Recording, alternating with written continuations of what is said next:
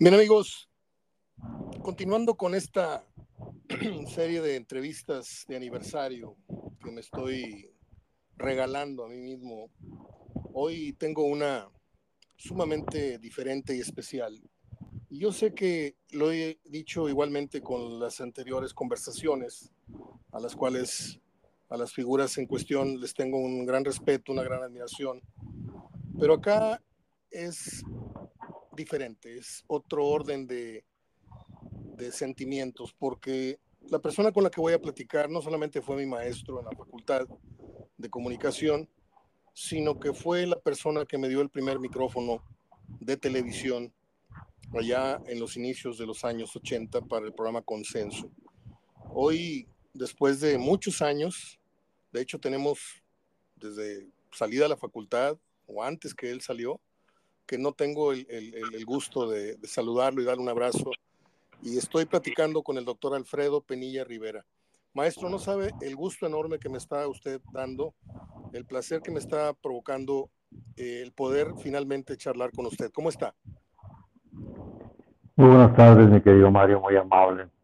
Creo que es recíproco, me da mucho gusto tener la oportunidad de saludarte, aunque sea vía telefónica, en tu programa. Y pues todo maestro, me incluyo en lo que a mí corresponde, eh, tenemos una gran satisfacción de ver que nuestros alumnos destaquen, se desarrollen profesionalmente y lleguen a ser tan importantes como es tu caso en el programa que ya tiene tantos años de vida.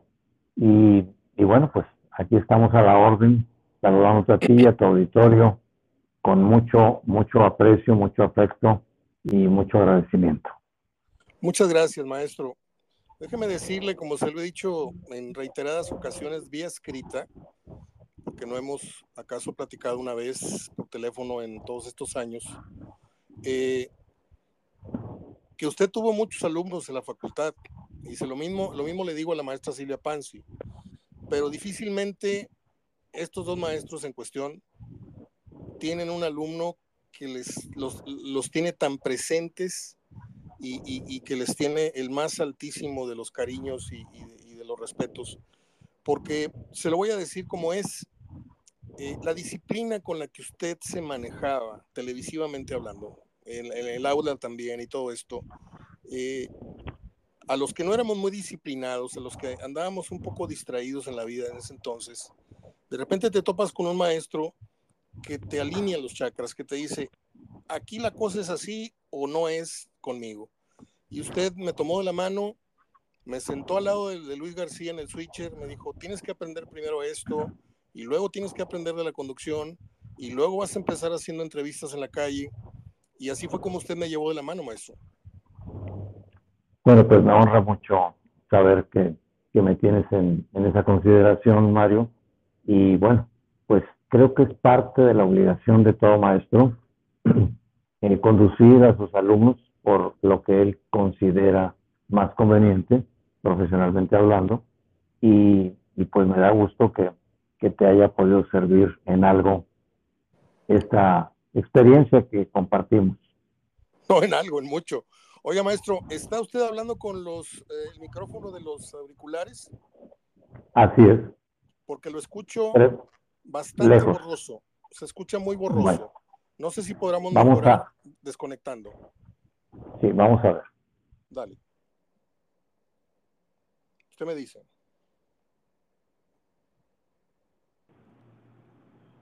Estoy hablando con el doctor Alfredo Penilla Rivera, empezando apenas esta entrevista. Usted me dice cuando esté listo. ¿Sí se escucha mejor? Bastante mejor. Ah, bueno. Mucho mejor. Ahora sí es su voz como la conocí. Eh, Correcto. ¿Se acuerda usted? Digo, yo sé que no se va a acordar, pero usted conducía el programa Consenso los lunes a las 8 o 9 de la noche. y un día me aventó al ruedo y yo me fui a la calle a hacer unas entrevistas. ¿En qué episodio del programa? ¿Cómo se llamó esa noche el programa? Ah, ¿verdad? Hechos, hechos y desechos. Y usted trató oh. con algunos funcionarios el tema de la basura y el tratamiento de la basura. Entonces yo con aspiraciones periodísticas quería yo ser el próximo el próximo Ángel Fernández, el próximo. Yo traía el micrófono deportivo en camino y usted me dijo, no señor, usted se va a la calle, me va a entrevistar a los que recogen la basura, me va a entrevistar a las señoras que tiran la basura en la calle y esas fueron mis preguntas, las primeras preguntas que yo hice con un micrófono que parecía una matraca porque me temblaba la mano, pero ahí estaba yo en el ruedo. Eh, qué, qué buenos recuerdos de aquella época, maestro. Pues sí, definitivamente. Muchas gracias.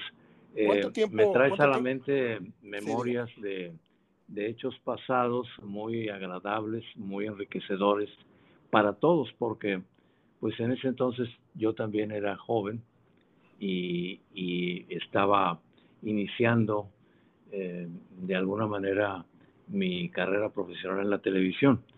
Eh, entonces, bueno, pues esto se conjugó de manera muy eh, vamos a decir, adecuada con, con el caso como tú de alumnos que tenían intenciones de incorporarse a la radio y a la televisión, a los medios de comunicación. Y bueno, pues creo que fue una buena fórmula. Estoy convencido de que se aprende más haciendo que, que leyendo o escuchando.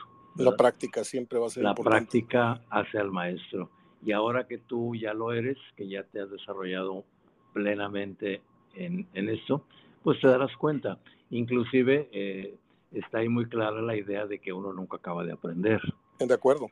¿Verdad? Y, y me queda también claro. es diario, en cada transmisión, en cada programa, en cada ocasión, se aprende. Y, y también me ha quedado una lección muy clara, eh, que enseñando se aprende. O sea, uno tiene la, la doble obligación de informarse, de nutrirse, pero a la vez que vas leyendo información que tú quieres trascender, a la vez la estás aprendiendo, datos que no conocías y eso te va haciendo cada día más maestro, más, más respetable en lo que tú, en lo que tú haces. Para refrescarle la memoria a la gente, maestro, eh, doctor Alfredo Penilla, eh, ¿cuál, ¿cuál fue su etapa? ¿En qué año, qué año estuvo usted en la televisión local? Bueno, mira, eh, yo fui del equipo fundador de lo que en aquel entonces se llamaba el SEMPAE.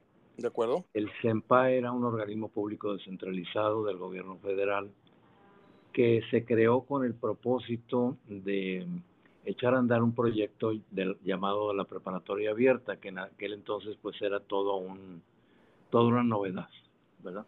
No había otro proyecto igual en todo el país era la televisión educativa, pero específicamente diseñada para el bachillerato, la preparatoria. Entonces se hizo un proyecto muy interesante en que el Tecnológico de Monterrey eh, aportaba la parte académica y el gobierno federal los recursos para la producción, o sea, la creación de un canal de televisión, que en aquel entonces era el Canal 8, Senpai, y eh, el tecnológico pues hizo todos los cursos especiales, los libros de texto y aportó también a una serie de maestros que, que pues estaban encargados de, los cursos de la preparatoria abierta. Entonces ese proyecto inicial, en el equipo inicial, pues estaba incluido yo, que era en aquel entonces maestro del, del Tecnológico de Monterrey, y eh, echamos a andar eso que duró un buen tiempo y con bastante éxito. Mucha gente se interesó en aprender vía remota. Sí. Como ahora nos resulta algo muy normal, muy habitual, puesto que pues se pueden tomar cursos en línea sin necesidad de asistir a las aulas, pero en aquel entonces que no había estas opciones tecnológicas de los últimos años, pues sí era muy novedoso ver el programa en la en tu casa, este, contestar los cuestionarios que venían en los libros y, tú mismo ir marcando el, ritmo para que luego te presentaras a, a, los exámenes eh, requeridos y pasaras a otro nivel hasta que terminaras la preparatoria. Entonces mucha gente se formó ahí, se estudió, sobre todo gente adulta que por diversas circunstancias no había podido estudiar. El canal no nada más estaba dedicado en ese entonces a, los cursos, sino también incluía pues eh, noticiero de televisión ¿verdad? del cual estaba a mi cargo. Exacto. Y, y, bueno, pues ahí fue el semillero de muchos compañeros, eh, tanto periodistas como técnicos, eh, técnicos eh, cuya labor es muy importante, sin las cuales pues no podía ser posible hacer las transmisiones. Entonces, hubo un, buen número de, de, personas involucradas ahí. Con el tiempo, y bueno, como era un proyecto sexenal, ¿verdad? Sí. Este, llega un nuevo ejecutivo y cambian un poco las cosas. Y, bueno, después de ciertos años en que continuó ese proyecto, pues este, tuvo que, desaparecer y entonces se, se cambió a otro formato que ya era de televisión pública, pero que no incluía ya las clases, ¿verdad? Y entonces nace lo que se llamó Imevisión, del Instituto Mexicano de la Televisión, así como hay también, tú lo sabes bien, el, Instituto Mexicano de la Radio. sí. Entonces, el Instituto Mexicano de Televisión se hizo cargo del canal eh, y otros canales que había en otros estados. Era la televisión pública. Y eso, pues sí duró muchos años, ¿verdad? 30 años o algo así, más, de la televisión como Imevisión hasta que el canal 8 y todos los demás canales de la, de la red de televisoras estatales, pues se vendieron. Y ahí fue donde eh, los Salinas Pliego compraron eh, los canales y que ahora son en las mismas instalaciones del Río Tabasco, 300 de la Colonia México, el, el, lo que es ahora pues TV Azteca. Ese fue eh, el así en grandes rasgos la historia pues de, mis años en la televisión, que fueron muchísimos. ¿De cuánto este, estamos hablando, maestro? Pues yo creo que en total, este, pues unos 35 años más o menos. Válgame Dios. Más o menos, sí. Déjeme recordar algunos. Muy joven y, bueno, pues este, había regresado a hacer mis estudios en el extranjero y, y fue cuando pues amablemente me llamaron del TEC para que colaborara como maestro. Y de ahí fue el, eh, el enlace con un, personaje que recuerdo muy bien, don Carlos Ortiz Gil, que fue el encargado del proyecto de la preparatoria abierta. Y luego, bueno, cuando ya pasó a Imevisión, pues con otros directores que estuvieron al frente, ¿verdad? Pero muy interesante la experiencia y siempre tratando de ser una opción no comercial. O sea, era el balance que había entre la televisión comercial y la televisión cultural. De acuerdo. Entonces yo me considero ahí ser pionero de la televisión educativa y de la televisión cultural. De acuerdo. Este, porque, bueno, el proyecto de este canal, que en aquel entonces Canal 8, este, fue ejemplo para muchos otros eh, canales de, que se abrieron posteriormente en otros estados de la República. Eso es lo que podríamos comentar. Maestro, eh, recordemos algunos nombres de aquella hermosa etapa del Canal 8 en el que yo formé parte. De hecho, no sé si usted recuerde, eh, seguramente sí, porque condujo el programa, pero a lo mejor no recuerda que yo lo sucedí de alguna manera. Usted tenía un programa al mediodía que se llamaba Buen Provecho. Así es. Y luego me tocó a mí la conducción junto con, no me acuerdo cómo se llama la, la, mujer, la señora, pero luego me hizo compañía Rosalinda Rodríguez, que ahora está como actriz en, en Telemundo.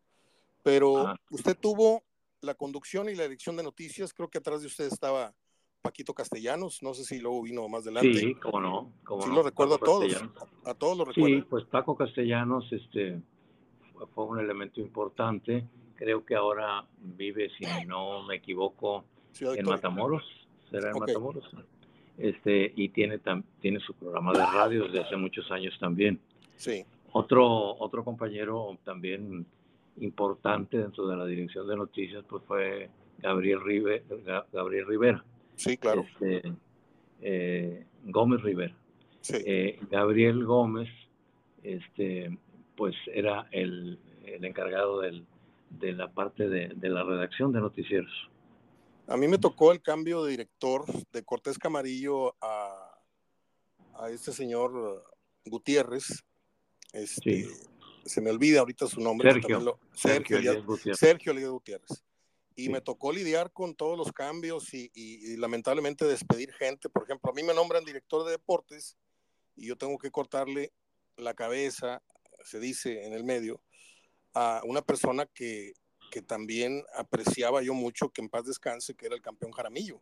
Pero me decían que Mario, queremos una nueva imagen, algo más fresco. Si el señor desea que se quede en redacción de noticias, pero ya no lo podemos tener al aire. Y lo mismo pasó con otros nombres que no voy a decir para no reavivar polémicas, porque todavía duró 20 años la polémica de, no, a mí no me corrieron, yo renuncié, etcétera. Este, luego le digo quién. Este, Pero todas las grillas esas me tocaron y le voy a contar una anécdota, aunque la entrevista se trata de usted, le quiero dejar, más dejar unas gotitas de, de, de recuerdos. Cuando a nosotros nos toca con lágrimas cerrar la última transmisión en lo que fue el noticiero institucional de, del Canal 8, en donde primero hice mancuerna con, con, con, Mario Gámez y luego nos toca apagar totalmente la luz del estudio. Cinco años después, en el mismo estudio, en la misma silla, aparezco en la inauguración de Info 7 con el licenciado Sócrates Rizo, picándole virtualmente o, metafóricamente el, el, botón de play a estas máquinas de, de, de video y ahí iniciaba la nueva etapa de lo que fue el Canal 8, Senpai, Mevisión y luego TV Azteca. Entonces, pues ahí seguimos, seguimos muy vigentes, maestro. Eh, más, nombres, más nombres de aquella época, Pepe Báez, don José Báez, que nos está viendo su hijo. Claro, mando un abrazo. su hijo también. Sí, sí, es amigo y, compañero de la escuela. Este, el campeón Jaramillo. ¿Qué otros nombres recuerda usted, maestro? Bueno, pues ahorita creo que de alguna manera este, te acordaste de Covarrubias, ¿verdad? Yo no dije Humberto. Nada, ¿eh? Yo no dije nada. Este, Héctor Humberto y, y, bueno, pues este, así de momento, pues que fueron muchos, muchos compañeros. Qué buena oreja tienes, maestro, ¿eh? Qué buen oído tienes, ¿eh? Luego, luego lo sacaste. muy bien, eh, muy bien. Terminas, termina usted su, su etapa en el canal y qué es lo que sigue después.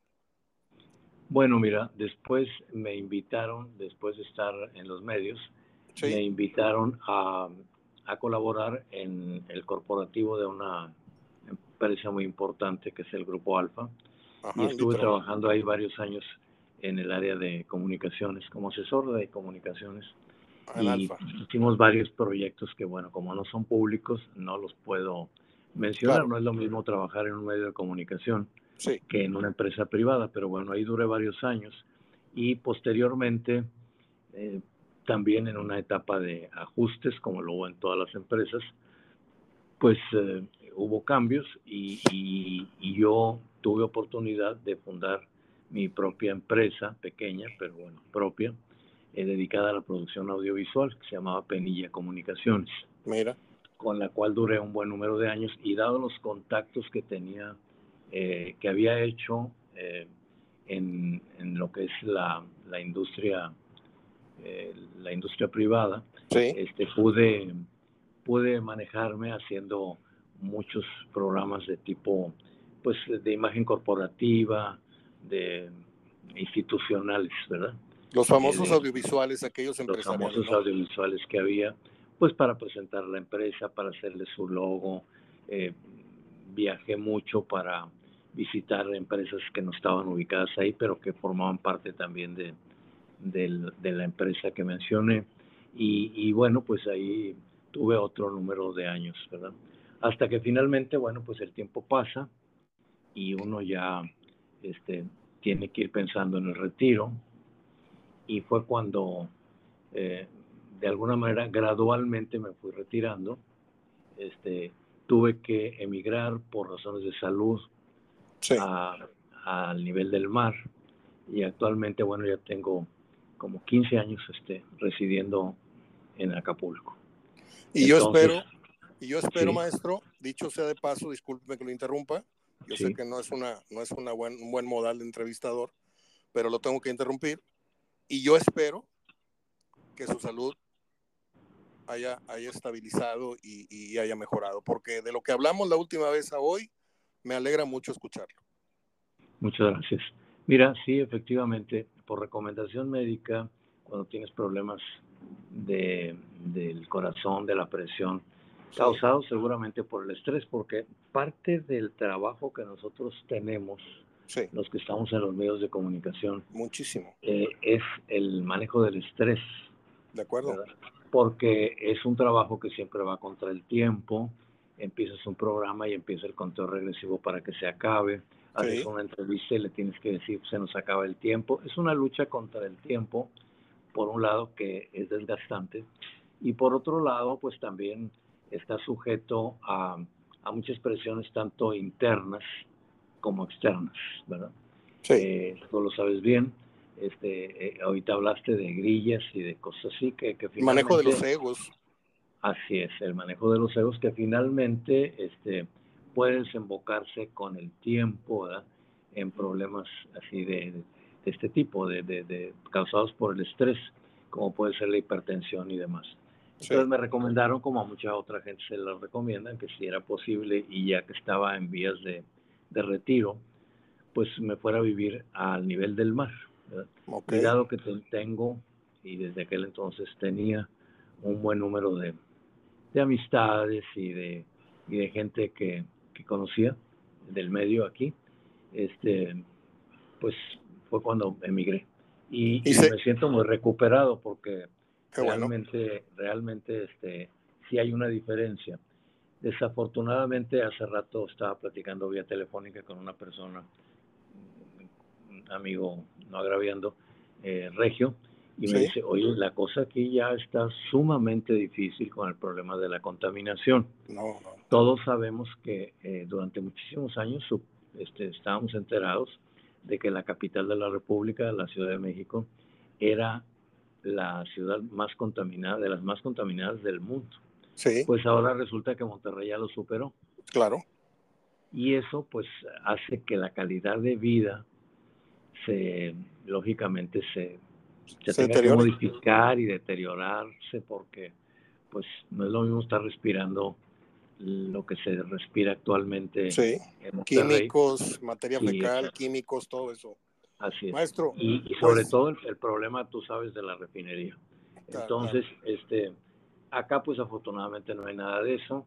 Este, y aunque tampoco se puede decir que sea una ciudad sin contaminación, porque bueno, ya Acapulco ha crecido mucho en todos estos años. Este, ya estamos hablando yo creo de cerca de dos millones de habitantes. Ah, Entonces, pues hay contaminación pues de vehículos de transporte público. Y violencia este, también. Y, y, sí, y también. Entonces, sin embargo, este, bueno, pues eh, eh, nunca comparables con los niveles de contaminación que existen actualmente en Monterrey. De tal suerte de que, bueno, pues en este momento, y hasta que no se le ponga fin a, a, los, a las causas que provocan esta contaminación, dentro de ellas, insisto, creo que la refinería tiene mucho que ver, este, la de Quedereita, eh, hasta que no se le ponga fin a eso, pues no es un buen lugar para vivir, ¿verdad? De acuerdo. Por, la, por la cuestión de la salud. El resultado para mí fue increíble, este, se me nivelaron todos los problemas que traía y otros que después tuve, pero afortunadamente pues Dios me ha permitido otra oportunidad, salir a, seguir adelante y, y, actualmente pues puedo decirte que pues que para mi edad estoy bien, me siento bien, y, con ganas todavía de seguir viviendo. ¿Cuál edad, maestro? ¿Cuál edad? Usted está re joven. ¿Cuál edad? Oiga, entonces usted de aquí se va y dice, voy a ser vecino de Luis Miguel y se compró una residencia al lado de la Luis Miguel, ¿no? bueno, fuera. Bueno, oiga, mira, hay una cuestión muy curiosa que yo he podido experimentar desde... Son anécdotas de tipo personal, ¿verdad? Venga, venga. A nadie le interesan, pero bueno. No, sí. Este, eh, mucha gente cuando me preguntan, ¿y dónde estás viviendo actualmente? Y les dice uno que en Acapulco, relacionan lo que uno conoce de Acapulco cuando viene de vacaciones, ¿verdad? Sí, obvio. Este, pues los reventones y los, sí, sí, sí. los santos, como le dicen ahora, las discotecas. La discoteca este, que quemaron, la más famosa. Sí, las fiestas y eh, en otras palabras, como se dice vulgarmente, el, el reventón. Así es. Pero bueno, pues eh, eso es cuando se viene de vacaciones. Pero ya cuando vives aquí, pues eh, equivale a vivir como en cualquier otra ciudad, pero sin el problema de la contaminación y sin otros tipos de problemas. Aparte, hay una maravilla que, que hay que resaltar.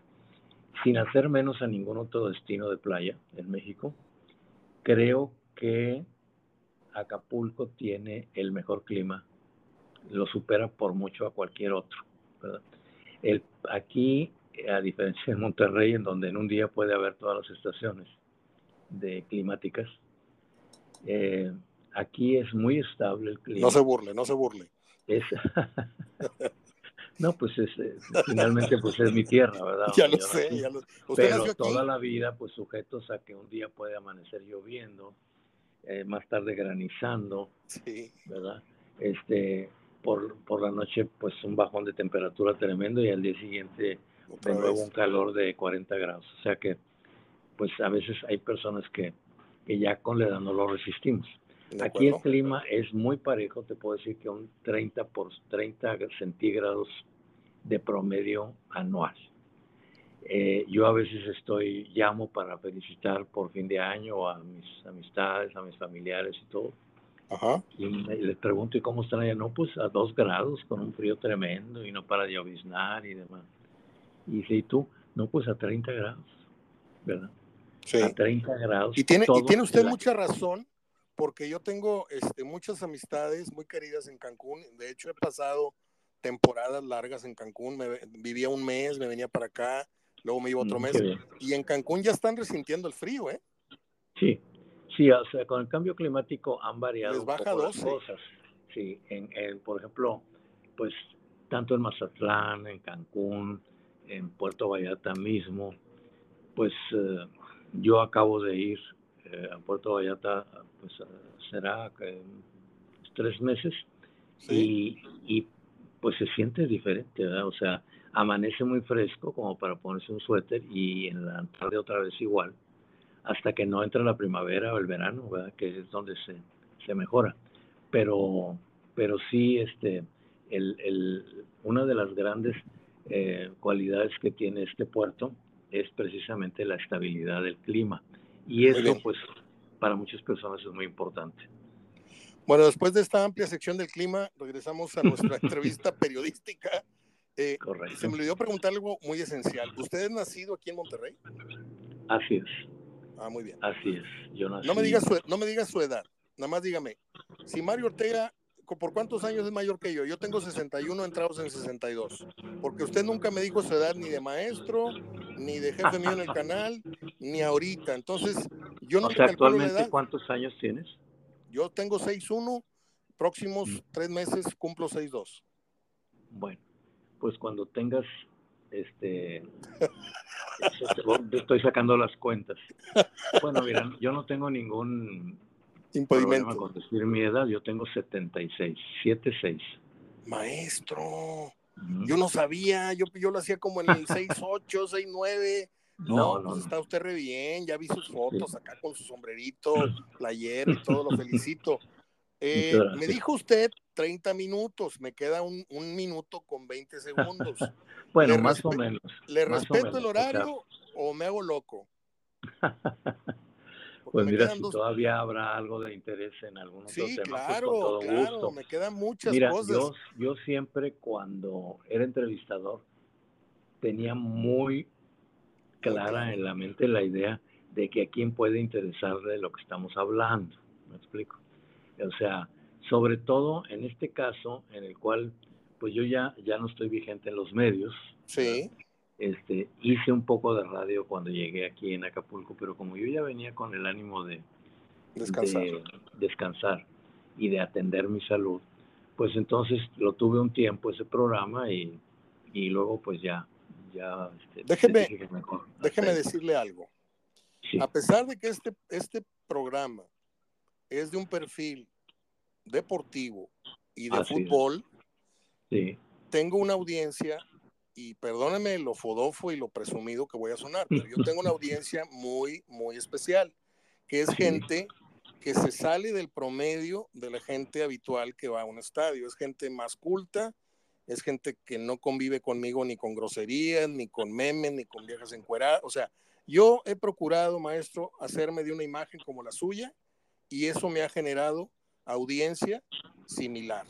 Y entonces estas pláticas, estas pláticas que de repente le digo por el aniversario, eh, charlo con Adrián Peña, charlo con Susana Valdelevi, charlo con eh, Gregorio Bernal, y vienen dos, tres nombres que ya tengo listos, pero no los voy a revelar, son del interés, porque estamos hablando de, de personajes que fueron importantes en su momento en la comunicación, televisión, radio, prensa, y que para nada piense usted que lo que estamos hablando le va a interesar a dos o tres. Esto es de interés de gente culta. Ahora,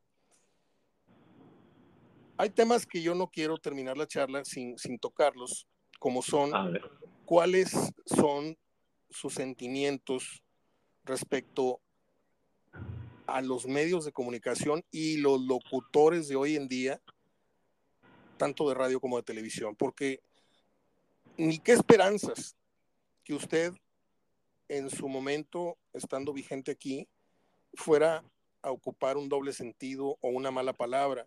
Y ahorita pareciera como que son los ganchos para el rating. ¿Usted cómo califica el deterioro del actual nivel de la comunicación que tenemos? Bueno, mira, eh, yo no soy la persona apropiada para, para calificar que si lo que se está haciendo ahora es peor o mejor que lo que se hacía antes.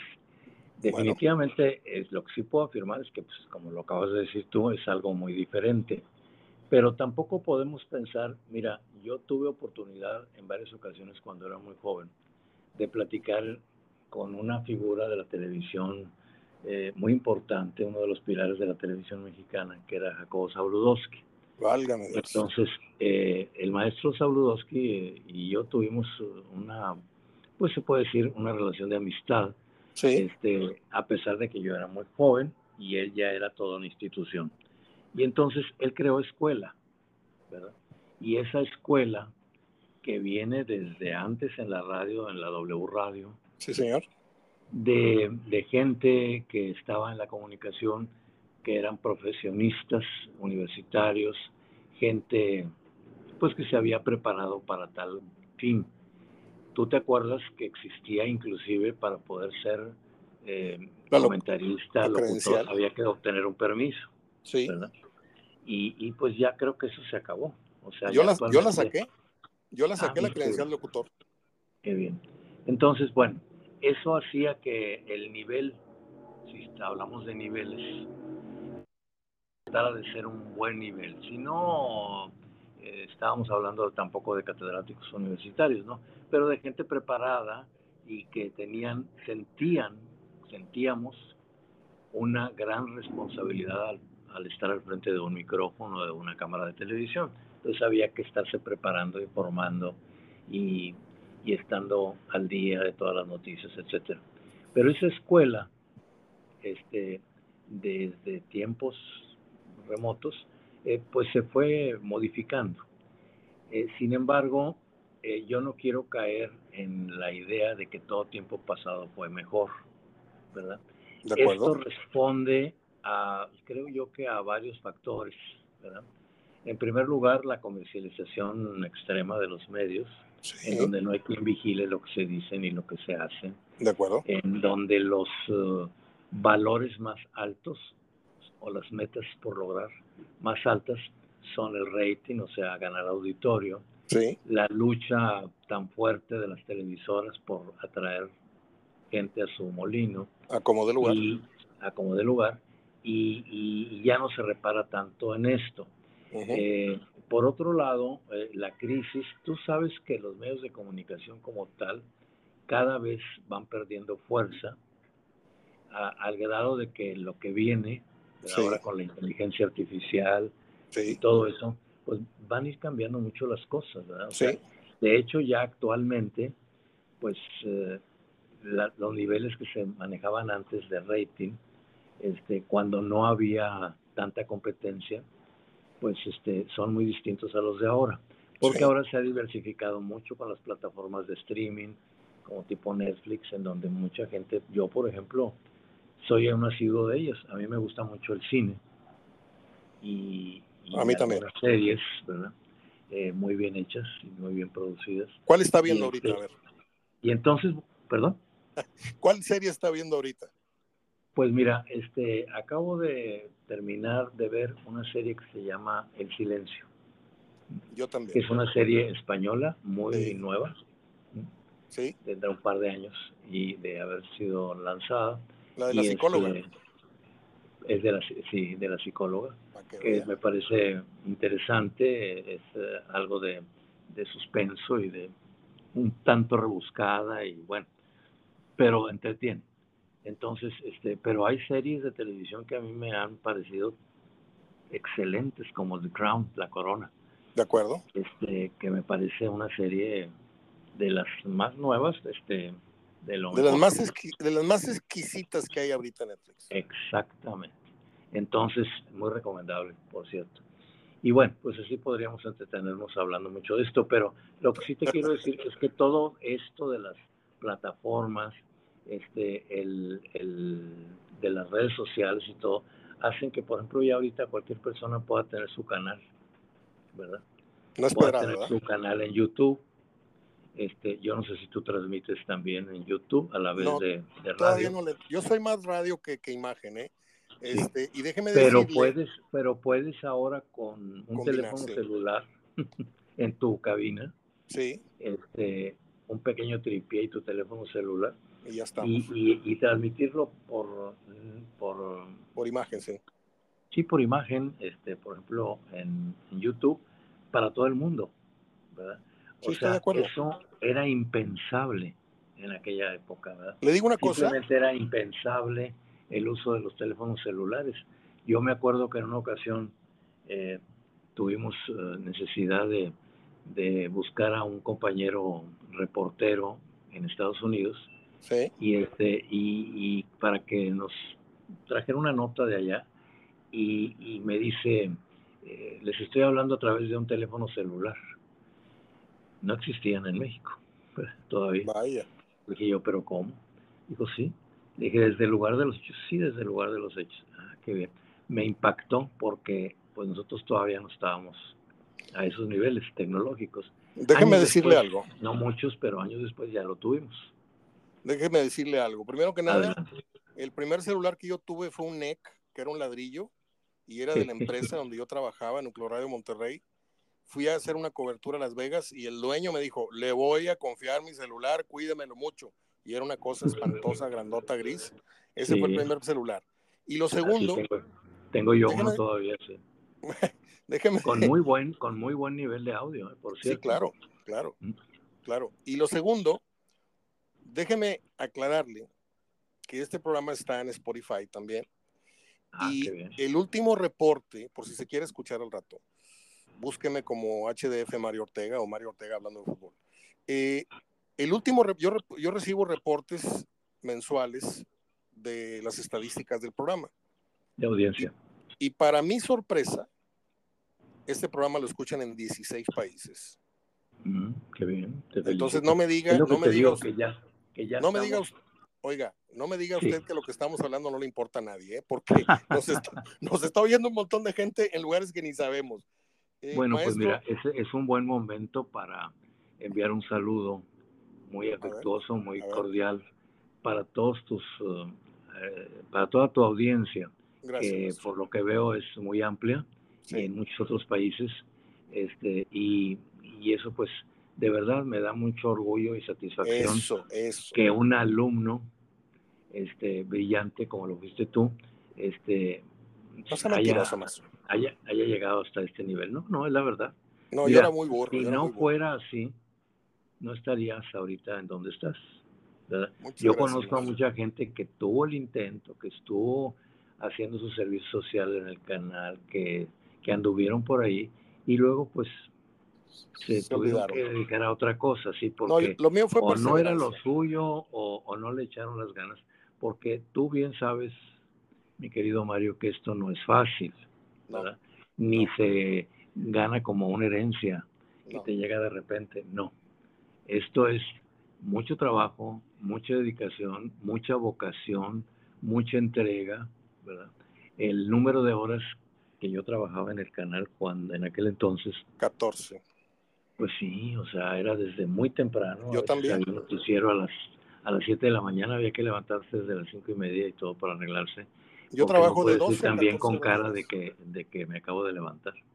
Y, y luego eh, para terminar todavía un noticiero de las 9 de la noche o sea eh, trabajo pesado en cuanto a horario, de, en cuanto a esfuerzo y en cuanto al, al factor que hablábamos ahorita del estrés, que si no estaba editado el, el, programa, si las notas no llegaban a tiempo, si alguna pieza faltaba, podía haber un contratiempo y ¿qué hacemos si hay que salir al aire a como de lugar?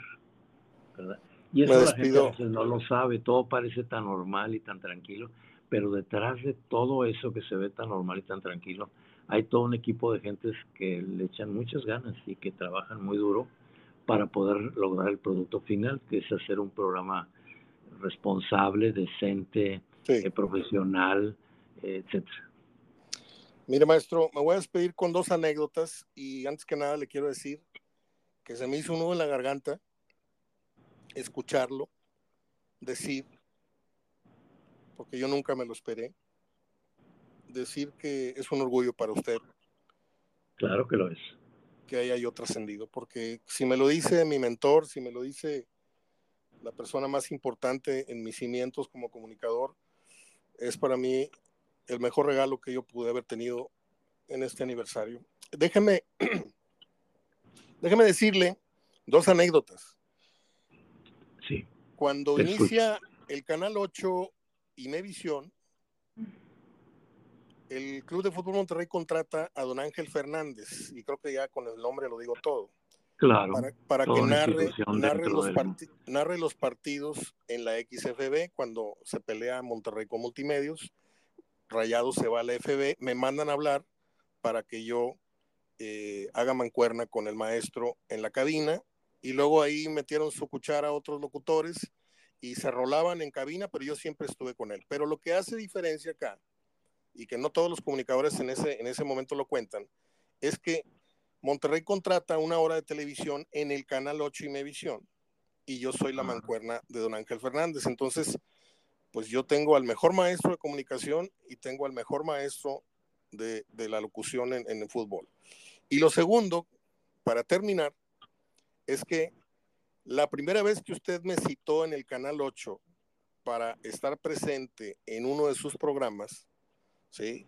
Usted estaba con las hojas en la mano y que sí, que el guion y que el maquillaje y la madre, y usted me dice, Mario, tú te vas a sentar al lado del, del, del, productor, que es Luis García, un gran maestro también, gran maestro, sí, que, cómo. que, luego se fue a Televisa muchos años a producir siempre domingo, sí. y, y, los especiales siempre de, de Televisa, y te vas a sentar ahí y vas a poner atención en cómo opera y cómo es el manejo de cámaras, porque cuando tú estés ahí abajo, tú tienes que saber lo que está pasando ahí arriba, me, dij, me dijo usted. Desde luego. Bueno, entonces recordará que era un tablero largo, largo, largo, y estaba Luis García con sus audífonos dirigiendo cámaras, y que sí, que no.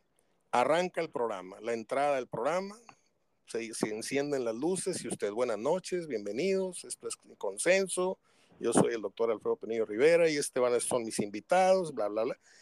Y yo me estaba pegando una aburrida estaba yo recargado así en, en el switcher con mi, codo, con, con, mi codo en el switcher y pues yo veía mil foquitos, uno naranja, uno rojo, uno blanco, uno verde y así. Y de repente vi una, vi una, una palanquita y usted estaba entrevistando al aire. No, pues yo agarré la palanquita y la bajé, así como diciendo, a ver, ¿para qué es esta? Pues no se va la luz en el estudio.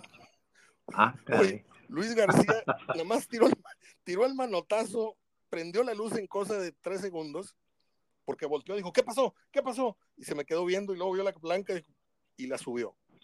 Bueno, cuando eso pasa, usted a través del vidrio que, que separa la, la, la, la, cabina de producción con el estudio, que eran muchos metros, cinco o siete metros, sí. me tiró una mirada fulminante como diciendo, ¿qué hizo este baboso que traje? Al... y, y, al final me pegan una regañada, dijo, que sea la última vez, dijo Luis García, usted no, porque usted muy paternalmente me puso la mano en el hombro dijo, no va, a volver, no va a volver a pasar. Pero Luis García, que no me quería, porque no me quería, ni en el, ni el aula, ni en el salón, ni en el canal, es que este muchacho, pues porque yo era muy juguetón, maestro. Usted me aceptó, no sé por qué, pero ni Nicandro Tamés, que yo lo amaba, ese maestro, lo amaba. Este, ni Luis García, que era una eminencia en televisión, este, ni Garza Fausti, nadie me quería porque yo era muy, eh, muy, divagaba mucho, era muy tremendo. Y usted fue el que, me, le digo que usted fue el que me, me ordenó la vida y me, y me puso mis objetivos a la par con la seriedad con la que tenía yo que tomar las cosas. Usted me dijo, Mario, si tú quieres, y son sus palabras, si tú quieres realmente hacer de tu sueño algo realidad, tienes que prepararte y tomar esto con seriedad. Y desde ahí mi vida cambió. Y desde ahí yo profesionalmente soy locutor de, de radio y televisión desde el 83, pero el arranque en falso, voy a decir comillas, en falso, me lo dio usted a inicios de los 80.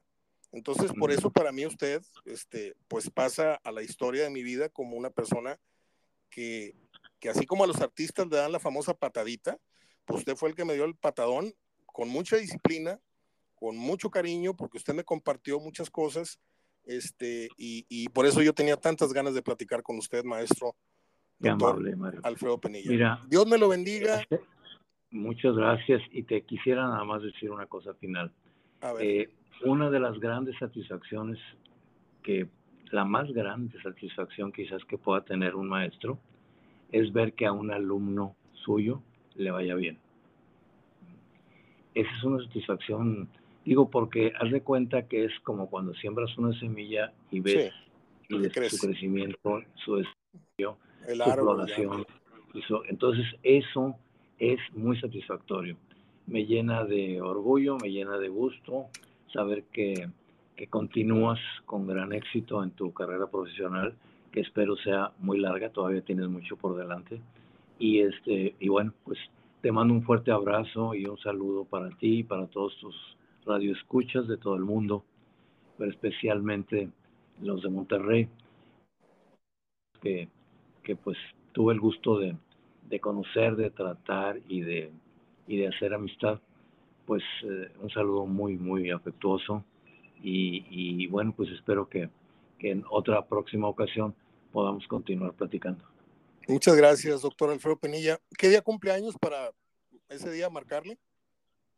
Eh, pues mira, ya no sé si cumplo o descumplo, pero la fecha en que nací es el 26 de diciembre. Una fecha, por cierto, fatal.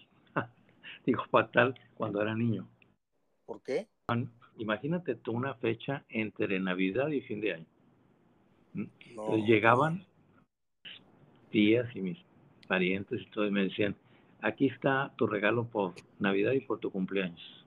Valía por dos. Vale por dos, decía yo, yo hubiera preferido nacer en mayo o en junio, para, como un niño que, que, le interesa mucho la... Entonces, pero ahora que ya no es tanto por el el regalo, ni mucho menos. Claro. Sino es una fecha perdida entre dos fechas muy importantes. La gente anda con la resaca del 20 de la Navidad, sí, sí, 425, y está preparándose para la siguiente, que es eh, para fin de año y, para recibir el nuevo año. Entonces se pierde y a mucha gente se le olvida. y No, y andan bien gastados. Además. Te lo debo para Reyes, te decía. además, así es se, me queda, se me queda una pregunta en el tintero, porque no me lo va a perdonar la gente. Usted es una persona muy seria, muy metódica, esto, lo otro, pero ¿tiene usted algún, algún gusto deportivamente hablando? Mira, yo nunca fui eh, bueno para los deportes, este, ni de niño ni de joven. No, no, no fui una persona como que me, llamaran mucho la atención. Pero bueno, pues este, me, me agrada el fútbol, ¿verdad? No. El, el básquetbol también, pero no te puedo decir que sea un aficionado. ¿Le gusta el fútbol? Pero de las noticias, por ejemplo, ahora actualmente, pues que, que los rayados fueron eliminados, que también este, el América, en fin, porque uno pues está finalmente informado. Eh, sí, sí, tienes el vicio de tener que estar informado y leo todos los periódicos y todo eh, me llegan por lo menos las portadas de todos los periódicos y de varios periódicos de Monterrey completos, más los de la Ciudad de México y de aquí del puerto. Entonces tiene uno que estar siempre informado y ya es un hábito que se que se que ya lleva uno, ¿verdad? Tiene usted razón. Sí. Entonces, eso, ya no estés en los medios y ya no estés ante, ante un público, pues te queda ya la costumbre de que tienes que estar bien informado. Pero así que digas tú, es aficionado y, y va a los partidos, como tengo muchos amigos que son aficionados de Hueso Colorado, pues no, no, definitivamente decía, no, no es lo mío.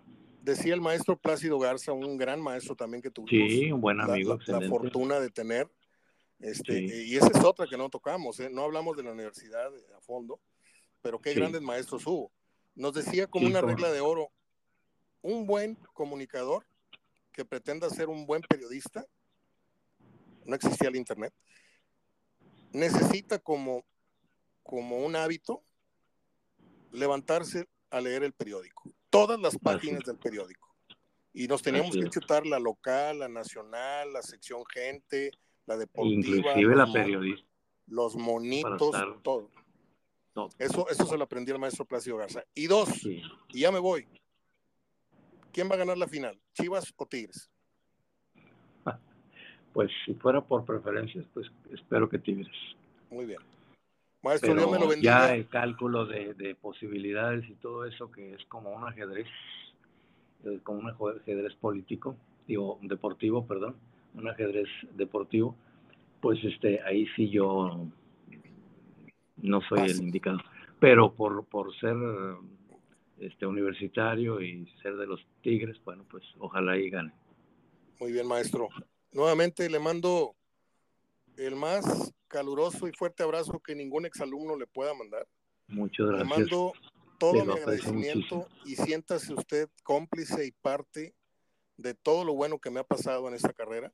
Usted es como uno de mis dedos de mis manos y le mando mucha fuerza y muchas bendiciones para que siga usted con tanta salud como la que escucho tiene y que me llena de alegría. Muchas gracias. Te agradezco mucho tus palabras. ¿eh? Estas son, son muy cálidas y, y, muy apapachadoras. Y bueno, finalmente este, ah, espero que algún día vengas y hagas tu programa desde acá. Acá hay algunos eventos deportivos importantes, como el abierto de tenis, ¿verdad? Que durante muchos años se ha efectuado aquí. De hecho, tengo algunos amigos que trabajan para una compañía que transmite los juegos, todos estos juegos, que no sé si se puede decir el nombre, pero sí. no, no es importante. Creo que sí es bien, pero, pero... Ahí trabajé yo. Ah, muy bien. Bueno, no sé si, si seguramente lo conoces a Pedro Ramírez, el gran camarógrafo. Sí, sí, sí. Este, él viene cada año y me habla y me busca y me dice, este maestro, pues aquí estamos en Acapulco y venimos al... Por eso sé que el abierto de tenis, este, eh, digo, tiene una relevancia internacional importante. Es, propiedad del Güero Burillo, el abierto ah. de, el empresario. Sí, como este, yo, yo, hice radio, hice radio para los Estados Unidos en la cadena ESPN, radio. Bueno, pues déjeme decirle que me siento victorioso, porque esto ya es fuera de entrevista. Cuando un entrevistador lleva más allá de lo convenido a un entrevistado, es porque el entrevistado estuvo a gusto y no estuvo viendo el reloj. Usted me dijo 30 minutos y son 54, así es de que yo gané. Abrazo, maestro.